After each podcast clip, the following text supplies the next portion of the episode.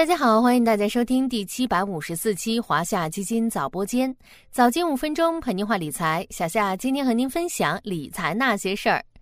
又到周五了，咱们今天来聊聊轻松些的话题。在纪录片《成为沃伦·巴菲特》中，巴菲特分享了自己的一个投资窍门——读书。巴菲特表示，自己小时候比其他孩子读书更多，七岁时读的赚一千美元的一千种方法，开启了他对商业的思考。离开学校之后，他经常去奥马哈公共图书馆借阅有关商业方面的书籍。这些读书经历为他日后投资奠定了基础。即使现在九十多岁了，他仍然坚持每天读书五六小时。巴菲特用自己的切身例子证明了“书中自有黄金屋”这句话。那么，咱们今天就一起来读一本叫做《乌合之众：大众心理研究》的大众心理学著作。看看这本书能带给我们哪些投资启发？乌合之众大众心理研究是法国社会心理学家古斯塔夫·勒庞的著作。这本书详细阐述了群体以及群体心理的特征。群体无意识是书中最基本的观点。什么叫做群体无意识呢？当一颗水滴还是水滴时，它可能是雨水、雪水，也可能是河水、海水。但当它融入其他水滴中去，它就只是河水的一份子，或是雨水的一份子。同样的，当我们只是一个孤立个体时，往往都保持着比较鲜明的个性化特征。有人性格热烈，有人性情疏离。而当我们融入群体之后，个性性格往往会被群体所淹没，思想也被群体思想所取代。可以理解的是，在投资行为中也会出现群体无意识。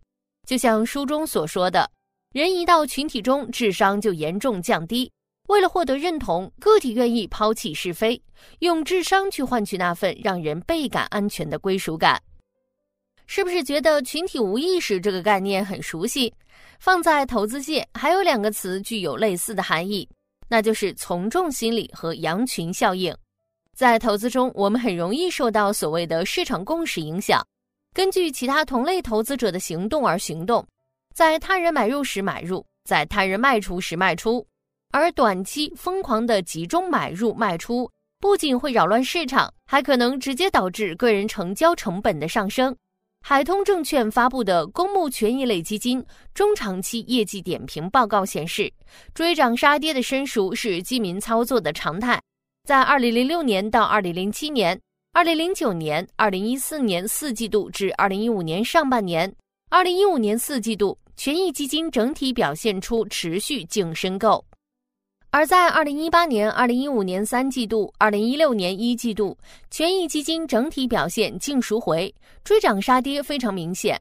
而追涨杀跌往往无法取得很好的投资效果，比如在二零二零年大好的市场环境下，基民收益并没有水涨船高。权益类持仓平均收益率仅为权益基金平均涨幅的一半。那在投资中，从众心理是能够克服的吗？究竟又该如何克服从众心理呢？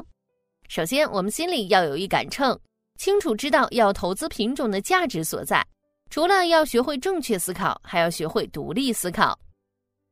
小夏之前跟大家科普过很多市场指标，比如市盈率、市净率、市销率。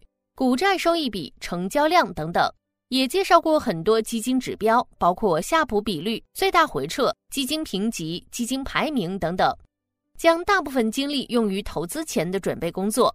当我们能够熟练运用各种指标去判断市场的价值、行业的景气度、基金的质地时，就不太会对投资本身产生过分的迷茫，也不容易被市场杂音所困扰。就像之前市场流行的那句话。不要在山顶慕名而来，也不要在谷底转身离去。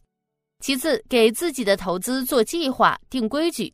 简单来说，就是按照一定的规则去投资，或者按时间推移去加仓。在磨底过程中，以时间换空间，追求投资的确定性，比如定投，或者按照空间点位去加仓。需要关注市场趋势变化。当市场下跌或者上涨到某个既定位置时，加仓。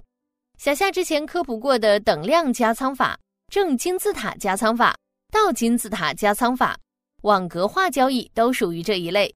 用清晰的数字和投资计划去约束我们的投资行为。每当市场大涨大跌，内心出现动摇的时候，就看看自己当初制定的计划，这样能更好避免恐慌和贪婪的从众心理影响。在投资中保持独立判断和清醒认知，是我们每个投资人的必修课之一。小夏之前听过一句话：“读书是世界上成本最低的一种投资方式，哪怕只是每天坚持阅读几页，长期下来也会得到不小的收获与回报。”从这个角度来看，读书与投资其实拥有异曲同工之妙，都是相信长期的力量、积累的魅力。希望我们每个人都能读好书，踏实做投资，在岁月的积累中体会收获之美。好了，今天的华夏基金早播间到这里就要结束了，感谢您的收听，我们下期再见。